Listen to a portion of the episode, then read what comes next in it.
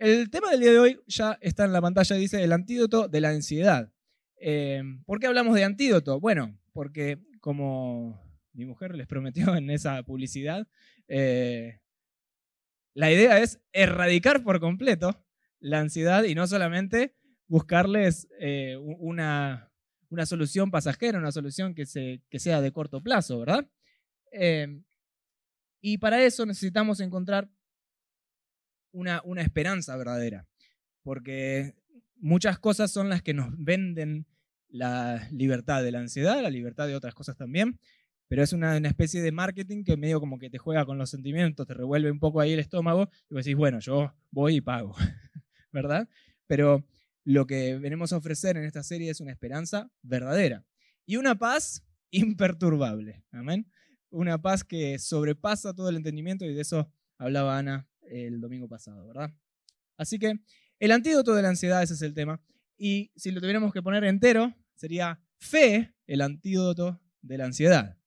Amén. Fe, el antídoto de, la ansiedad. ¿Por qué la fe? ¿Qué es la fe?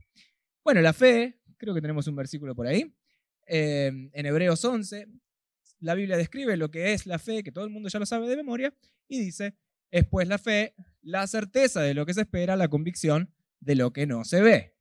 Es la fe, la certeza de lo que se espera, la convicción de lo que no se ve. Y si eh, es como una especie de checklist de si tengo fe o no tengo fe, ¿verdad? Si lo agarras, lo puedes hacer al revés. Algo leer al revés e interpretar al revés. Lo que no veo, de eso estoy convencido, ¿verdad? Y no lo veo todavía, pero tengo la plena confianza de que va a suceder. Y lo sigo leyendo al revés y digo, bueno, y espero algo, lo que se espera. Yo espero algo y tengo la plena certeza de que esa esperanza es verdadera. No, nadie espera algo no creyendo que va a llegar, ¿verdad? Como cuando pedís el Rappi o el, pedido ahí en, el, supermercado, en la aplicación o cualquier cosa que compres online, ¿no? Vos comprás y esperás que llegue en algún momento. Por favor, si los de Mercado Libre me están escuchando. Eh, o si compras algo en el exterior, por ejemplo, y ya pagaste la aduana, el dólar, el impuesto, de la arriba del impuesto y todo, tenés la esperanza de que llegue. ¿Por qué? Porque justamente hiciste todo lo que hiciste, porque crees que tu esperanza es verdadera, que no es algo que te va a fallar, eh, que es seguro, que es verdadero, que es cierto. Así que, en otras palabras, porque yo sé que esta definición ya la repetimos tanto que por ahí eh, ya va, perdiendo sentido o va perdiendo el peso en nuestra vida. En otras palabras, tener fe es experimentar hoy la alegría de algo que viene luego. ¿Sí? La fe es experimentar hoy la alegría de algo que viene luego, de algo que viene en el futuro. fíjate cómo eh, Dani siempre lo uso de ejemplo últimamente, pero a Dani vos le, agarrás y decís, Dani, te, voy a, te voy a llevar a tomar un helado. Él desde ese momento que vos le dijiste, te voy a llevar a tomar un helado, ya experimenta la alegría de comer el helado. Y no va a haber cosa en el mundo que pase. Pueden pasar las 24 horas, 48 horas, pero hoy, hoy va a tomar el helado, ¿verdad? Y va a sentir esa alegría y va a estar contento todo el día porque hoy va a tomar el helado. ¿Por qué? Porque ya desde el momento que escucha la palabra, cree que es una realidad. Y entonces, como cree que es una realidad y su, esperanza es cierta y verdadera, experimenta la alegría de la, de la promesa. ¿Amén? ¿Cuántos están siguiendo? Si Jesús te dice, eh, yo te voy a liberar de la ansiedad, vos decís, ah, bueno, no sé, voy a ver. ¿Por qué? Porque en algún momento perdemos esta confianza ciega. En algún momento perdemos la fe que, no pide ninguna prueba, ¿verdad? Eh, y eso es exactamente cuando las personas nos defraudan, cuando eh, una relación no funciona, cuando en el trabajo las cosas te tratan, te tratan injustamente, cuando sufrís en la relación con tu pareja, cuando las personas que te deberían cuidar son por ahí las que, las que te más dañan. Todas esas experiencias hacen que nuestra fe esté un poco golpeada por la realidad, ¿verdad? De que las personas son imperfectas. Como decimos acá, las personas son fallos. Eh, o fallas, en este caso. Eh, entonces, tenemos que volver a esa fe como niños, esa fe de poder experimentar la alegría de la promesa hasta ver su cumplimiento, porque fiel es el que prometió. Dios, como hablaba la última vez, es la garantía de su propia palabra. Dios mismo es la garantía de su propia palabra. Entonces, lo que Dios prometió se va a cumplir. ¿Estés vos para verlo o no? Sabes que en la Biblia hay muchas personas que recibieron promesas de las cuales no participaron. Y es muy loco, ¿no? Eh, agarras el Antiguo Testamento y ves personas que eh, recibieron un montón de promesas que recién se cumplieron miles de años después. Entonces, eh, las promesas de Dios se cumplen, seamos nosotros partes o no. Ahora, Dios tiene promesas para vos para ahora. Dios tiene promesas para vos para mañana. Y para cada día tiene una promesa. Y para cada etapa de tu vida tiene una promesa. Para tu vida tiene un propósito. Entonces, si caminamos en fe, vamos a experimentar la alegría de saber que hoy vamos a recibir algo de parte de Dios y que hoy hay algo que entregarle también a Dios. Amén. Eso te cambia la perspectiva en cuanto a la ansiedad. Tú bueno, hoy me levanto y tengo la presión de, eh, de hacer un devocional. Tengo la presión de orar, pero orar más o menos como la gente. Y tengo la presión de tener una palabra fresca, rema, que me ilumine, porque, porque yo tengo toda esa presión. Y la realidad es que en cuanto a nuestra relación con Dios, Dios es el que se encarga de ser Dios y nosotros somos los que nos encargamos de ser hijos o hijas. Amén. Y en cuanto a las otras cosas, eh, si sabemos que Dios es nuestro proveedor, ¿por qué vamos a sentir ansiedad en nuestra economía? Vienen los vientos, vienen las, las tempestades en, en nuestras áreas económicas, por ejemplo. Pero, ¿dónde está nuestra confianza? Nuestra confianza está en el valor de una moneda. Nuestra confianza está en el valor de, las cosas que tenemos, materiales, o nuestra confianza está directamente anclada a la palabra de aquel que nos dijo que es nuestro sustento y que nada nos va a faltar. Amén. Amén. Entonces, eh, tener fe es, experimentar hoy la alegría de que algo bueno va a llegar. Y esto de, estar siempre esperando algo malo o sentir la, la ansiedad de que algo malo va a ocurrir, esperamos las cosas que salgan mal, es como el chiste del dedo roto, ¿vieron? Que va una persona al médico y dice, me duele, ¿dónde te duele? Me duele acá. ¿Dónde más? Acá. ¿Dónde más? Acá. ¿Dónde más? Acá. Y la persona, el médico está como medio perdido. Ah, es que tenés el dedo roto, ¿no? Entonces cada vez que te tocas con el dedo roto, sentís que te duele, ¿verdad? Entonces, eso es un poco, sí, ahí, ahí cayeron los médicos. Eh, si tenés el dedo roto, vas a estar sintiendo que todas las áreas de tu vida duelen. Entonces, cuando la fe está rota en tu vida, no vas a poder creerle a nada que todo va, a producir el mismo dolor. Todo va a producir la misma sensación de ansiedad, la misma sensación de inseguridad, de poca certeza. No, no, importa si es algo bueno y algo muy cierto, yo lo voy a experimentar como que es, la, como, es como algo más, es algo que es incierto, que no se puede probar, que es algo que no, de, lo, cual yo no tengo control y eso me genera demasiada ansiedad. Entonces, necesitamos, eh, vuelvo al, ejemplo del dedo roto, cuando decimos, ah, está bien, entonces eh, me toco acá en mis relaciones y digo, me duelen, entonces corto mis relaciones.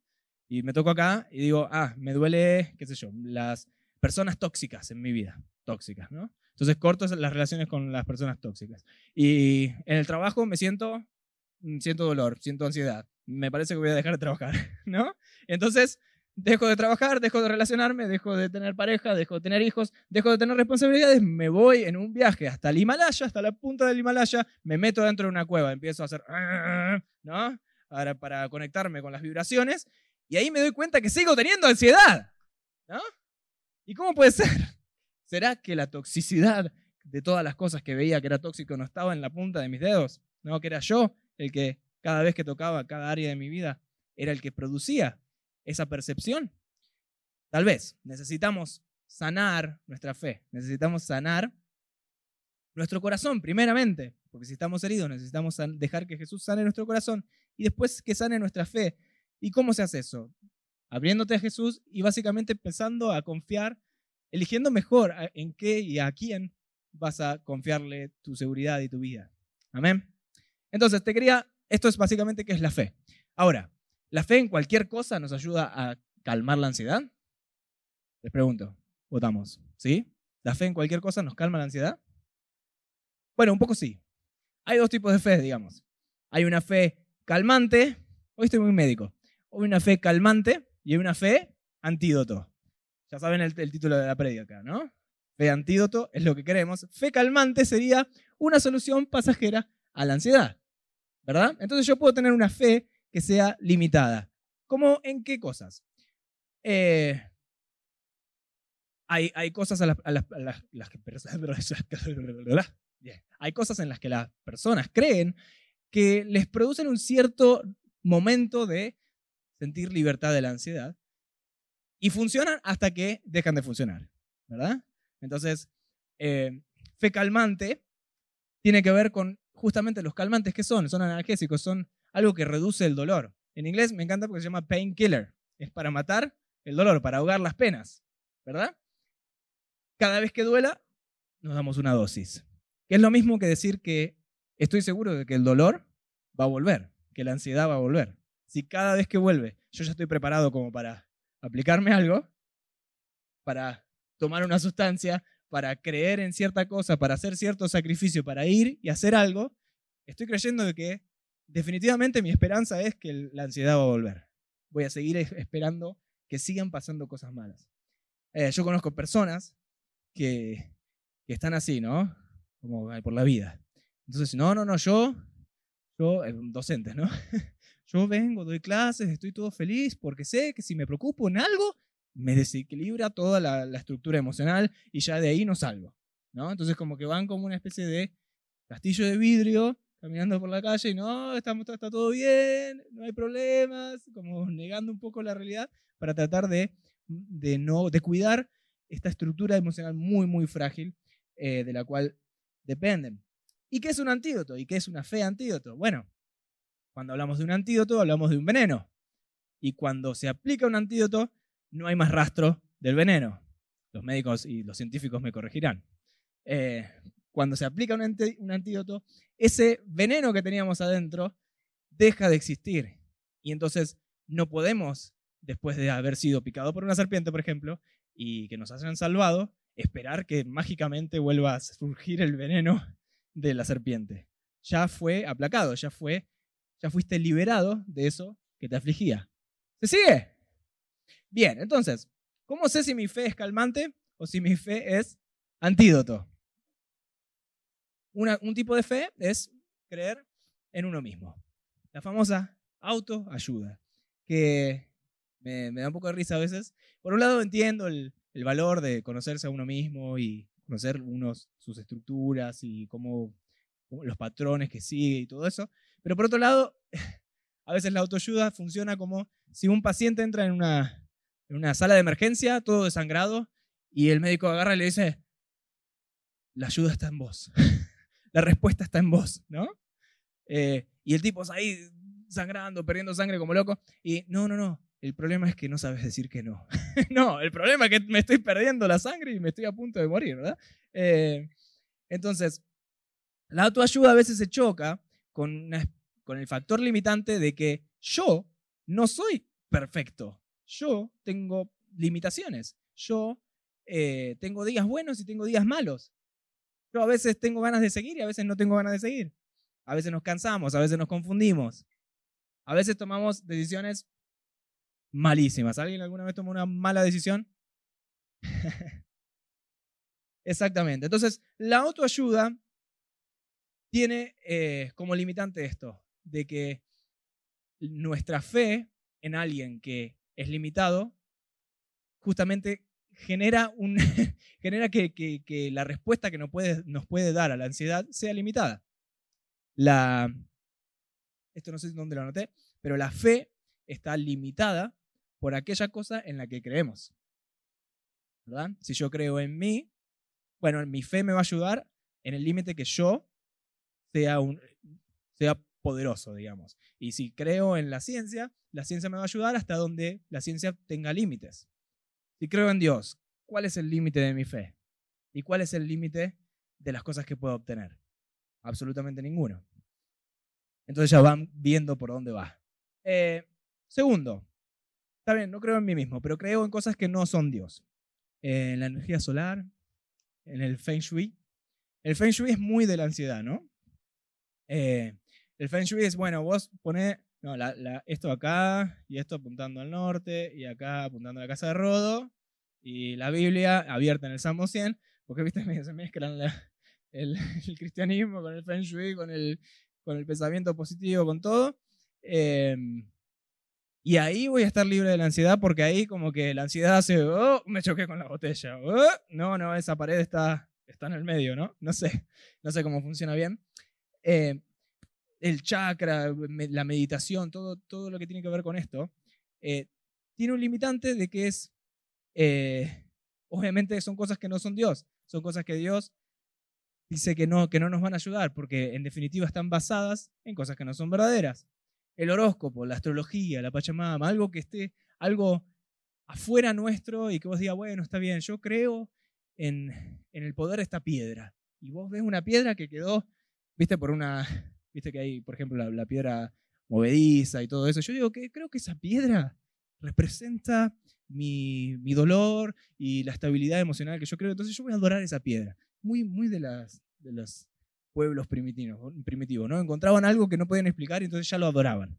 Eh, y entonces hacemos toda una cultura y una adoración a algo que en realidad no tiene poder para salvarnos, no tiene poder para, eh, para liberarnos de, la ansiedad en este caso o de cualquier otra cosa, por el, mero hecho de que Dios dice, esos ídolos que ustedes adoran, esas dioses que ustedes buscan, son como un pedazo de madera que viene un tipo y lo, lo talla y tienen ojos pero no ven, tienen oídos pero no escuchan y tienen manos pero no hacen nada. Y es más, con un, con un pedazo de madera hacen un ídolo y con otro pedazo de madera hacen el fuego.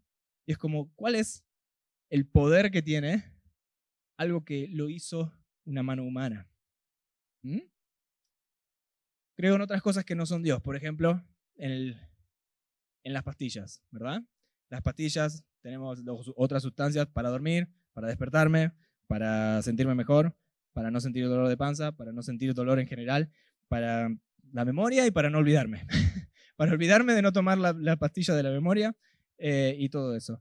Las pastillas eh, entras en un ciclo de fe calmante. Entonces, cada vez necesito, necesito una, una nueva dosis, inclusive es cuando no la necesito, porque ¿qué, ¿qué, se genera en nosotros? Se genera el sentimiento de que, de que la acción es más fuerte que en realidad el efecto real de la pastilla, ¿verdad? Por eso tenemos esas, tipo placebo, ¿verdad?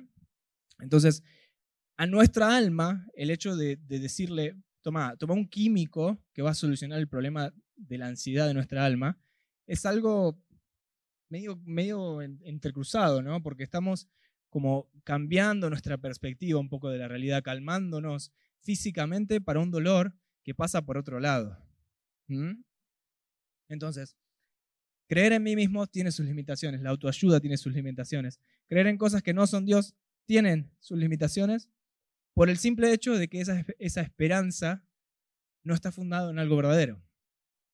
Pero cuando creo en Dios y en sus promesas, mi fe no tiene límites. Ahí tenemos otro versículo de Mateo que dice, el cielo y la tierra pasarán, pero mis palabras jamás pasarán. Qué refugio, qué, fortaleza nos da saber que la palabra de Dios no pasa. Nosotros vamos a pasar, nosotros estamos en esta tierra por un, por un parpadeo, ¿no? por un aleteo de un ave. Es algo muy, muy chiquito, pero sabemos que la palabra de Dios fue dicha y va a un lugar, cumple su, su propósito. Eh, podemos creer en la verdad, en la veracidad de la palabra de Dios.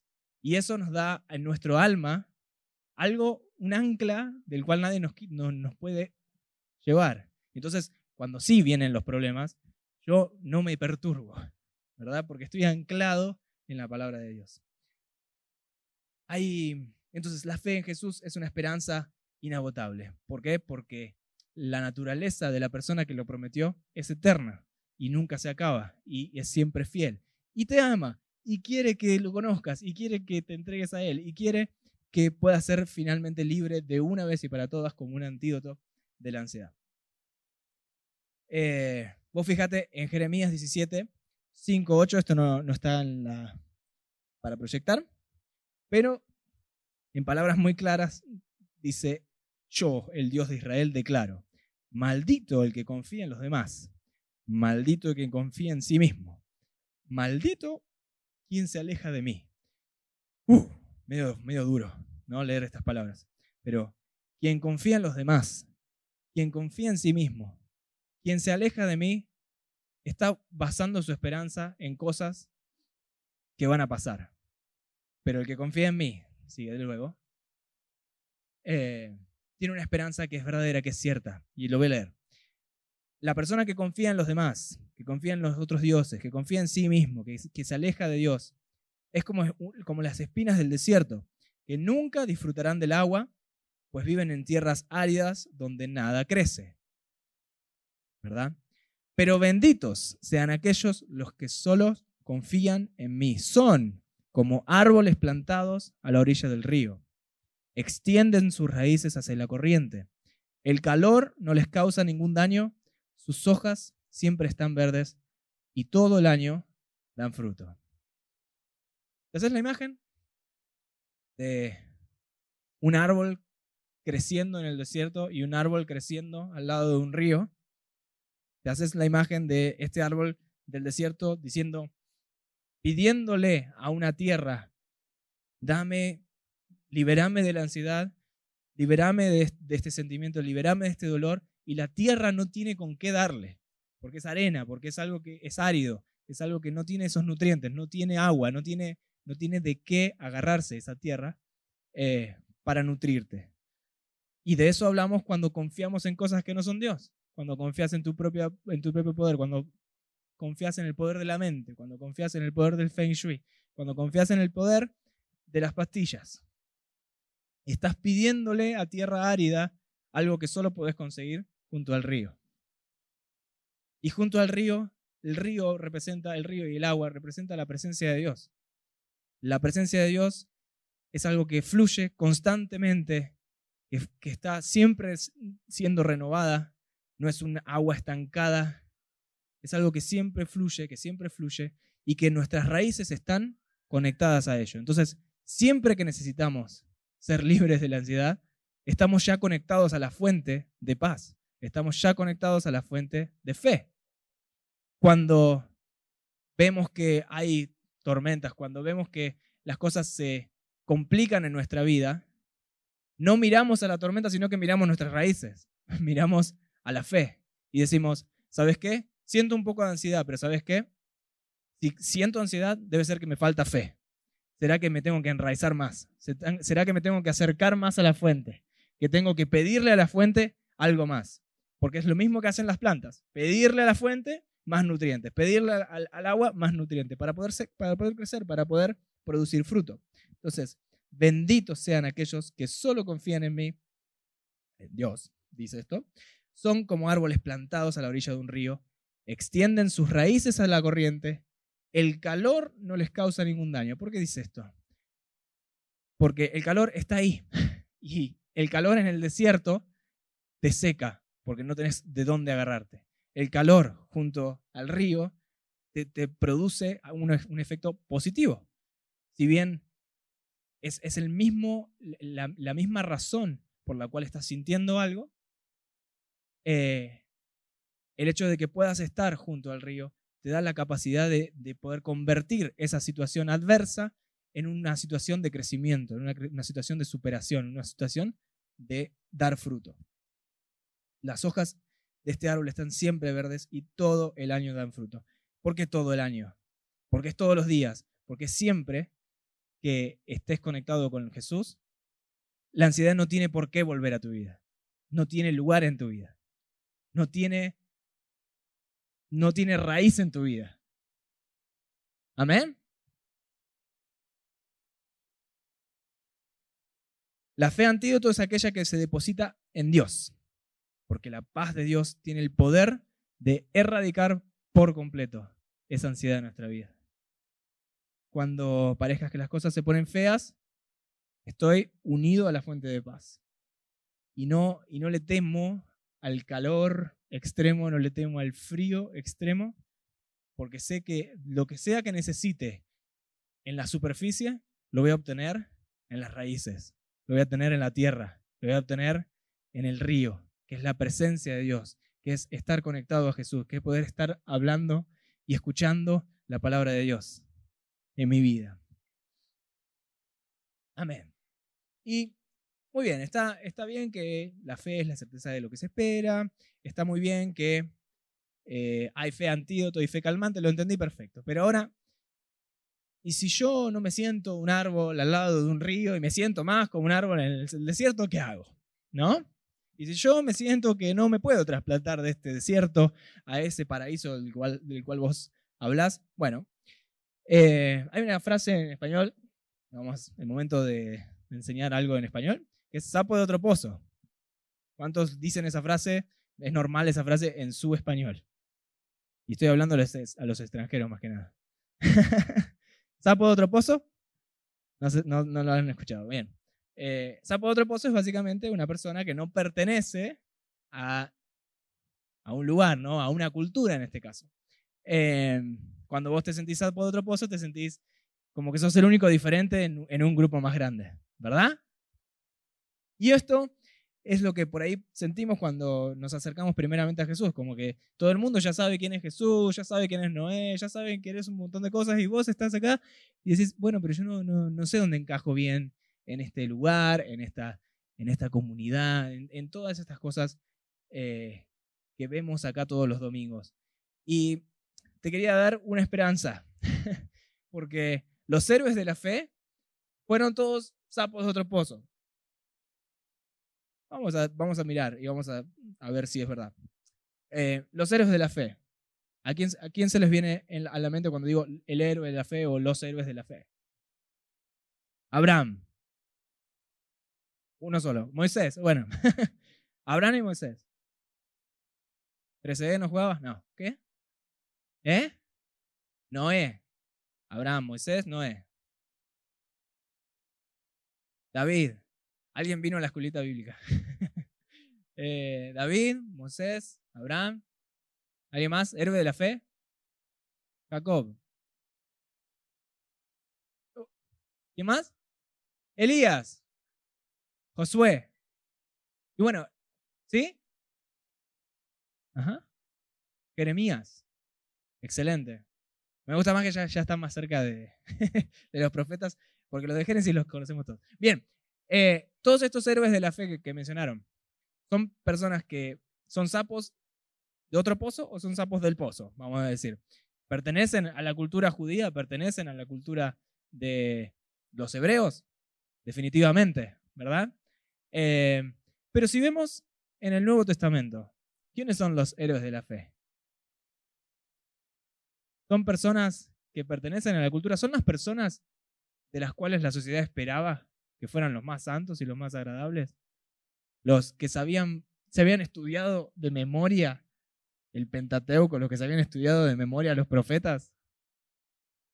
Claramente todas esas personas no fueron héroes de la fe, fueron los reprobados en su fe.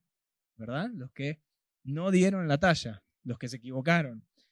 Los que los héroes de la fe del Nuevo Testamento son personas comunes como vos y yo que eran sapos de otro pozo, eran personas que no encajaban en esa cultura. Eh, tenemos leprosos, algo más sapo de otro pozo que un leproso, ¿verdad? Eh, estaban directamente fuera de la ciudad. Los ciegos, personas que no podían no podían interactuar con otras personas normalmente en ese momento. Cojos, mujeres que tenían mala reputación, héroes de la fe, mujeres de mala reputación, en el Antiguo Testamento también tenemos. Em, niños, fueron héroes de la fe, los niños. Un niño va y le dice, ve una multitud y, y dice, tengo un pan y un pez me voy corriendo a mi casa antes de que me agarren. ¿No? Me hago un sándwich o yo me hago un sándwich para mí, el resto, los dos, los dos panes y los dos peces que sobran, eso sí, cómanlo. No, el tipo va y ahí con, no sé, niño, viste que es una palabra medio eh, en la Biblia eh, que puede ser tomada como un niño de 10 años, un niño de 15 años, ¿verdad? Pero eh, la persona va, se acerca a Jesús y dice, toma, dales de comer. Y un niño protagoniza uno de los milagros más locos de la Biblia, ¿no? La multiplicación de la comida para una multitud. Entonces, los héroes de la fe en, el, en, la época en la que Jesús estuvo con nosotros en carne, fueron personas normales y personas que no encajaban bien con la sociedad. Y aún más, los extranjeros, samaritanos, cananeos, extranjeros directamente paganos. La Biblia, chicos, eh, los libros de la Biblia, Romanos, Eclesiastés, eh, Eclesiastés, eh, Tesalonicenses, Colosenses, Efesios, Gálatas, los bonaerenses, los bragadenses, no, eso no. Son todos extranjeros, son todos paganos. No eran parte de la cultura judía. Es ridículo. Es ridículo que Jesús decidiera directamente poner más libros de la Biblia. Un libro para los hebreos y un libro, una carta para los hebreos y diez cartas para todos los extranjeros. Pues ¿cómo puede ser que los extranjeros tengan tanto protagonismo si en definitiva son resapos de otro pozo? No saben ni de lo que están hablando. Recién aprendieron lo que quería decir Yahweh. Y lo andan diciendo por la calle encima. ¿No? Entonces, si vos te sentís un poco un sapo de traposo, esto debería dar un poco de esperanza, porque es, si, eh, cuando nos sentimos así, somos protagonistas, somos, tenemos la posibilidad de creer en Jesús y ver cosas maravillosas que pasan en nuestra vida, en la vida de las personas que tenemos alrededor. Te voy dar dos ejemplos, que son los ejemplos absolutos de la fe en el Nuevo Testamento para mí que me encantan. Uno es la mujer cananea, ¿verdad? Y lo voy a leer así rapidito. Eh, había una mujer cananea que había salido de una región diciéndole a Jesús que lo ve pasar, Jesús, hijo de David, ten misericordia de mí.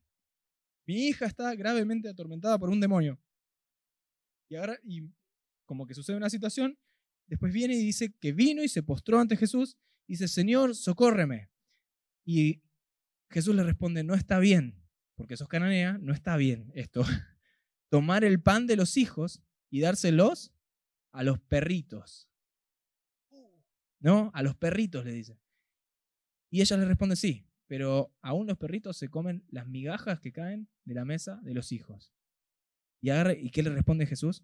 Le dijo, oh mujer, grande es tu fe. ¿Vos te imaginás en los judíos? Los judíos estaban, eh, le decían a los discípulos, hombres de poca fe, y a una mujer que era cananea, grande es tu fe el contraste de los discípulos y esa mujer y la fe de esa mujer es enorme. Y le dice, grande es tu fe, hágase contigo como quieres. ¿No será que Jesús nos está diciendo, grande es tu fe si te animás?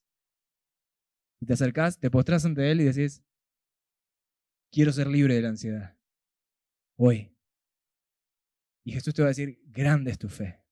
No, no perteneces. No, sos demasiado pecador. No, sos, no das la talla. Te va a decir, grande es tu fe.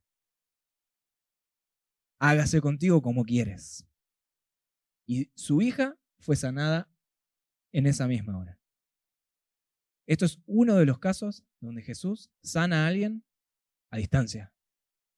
Porque la, fe de esa mujer excedió todo tipo de esquema del momento. Y hay otro caso, el caso del centurión romano, que dice que Jesús estaba en Capernaum, que dice que estaba pasando por la ciudad y el tipo este tenía un siervo que él quería mucho y que estaba muy enfermo. Y entonces manda el centurión a unos ancianos judíos a pedirle a Jesús que fuera a su casa para que ore, para que ore y sane a su siervo.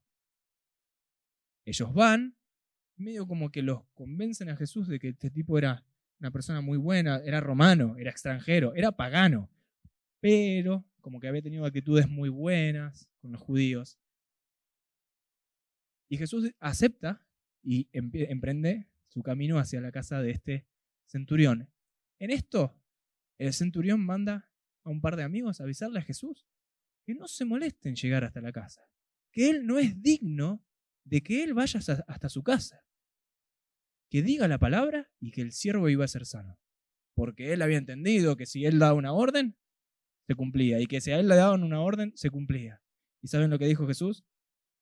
Jesús al oír aquel mensaje se maravilló y mirando a la gente que lo seguía le dijo, ni siquiera en Israel, ni siquiera en Israel he encontrado una fe tan grande. ¡Wow!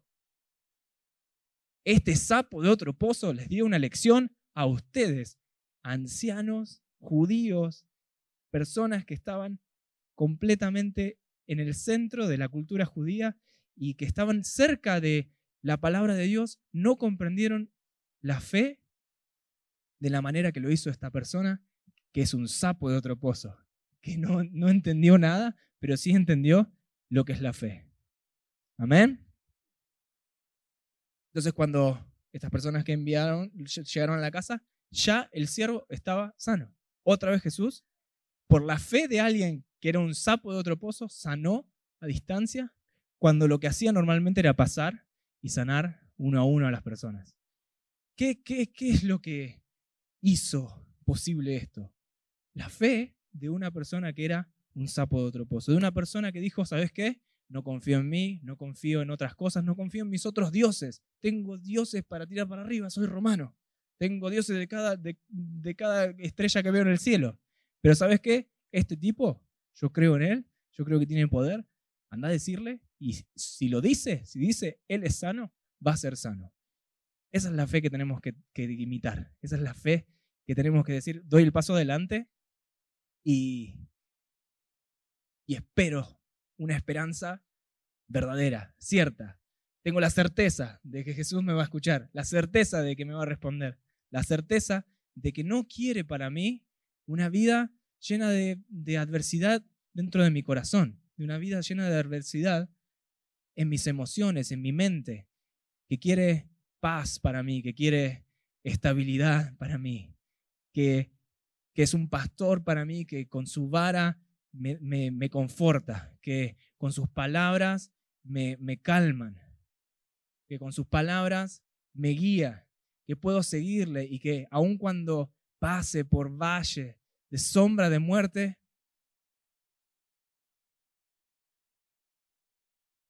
veo, veo, veo, veo el final, veo, veo que puedo llegar al otro lado, porque no me sostiene la vista, me sostiene la fe.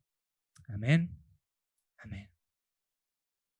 Así que el último versículo que te quiero mostrar es este que tenemos acá. Vengan a mí, todos los que están cansados y llevan cargas pesadas, y yo les daré descanso. Esta es la promesa que quiero que te lleves hoy, pero que quiero que creas hoy. Todos los que estamos cargados, que todos los que, los que estamos agobiados, todos los que llevamos cargas pesadas, tenemos el descanso delante nuestro, que es la persona y la presencia de Jesús.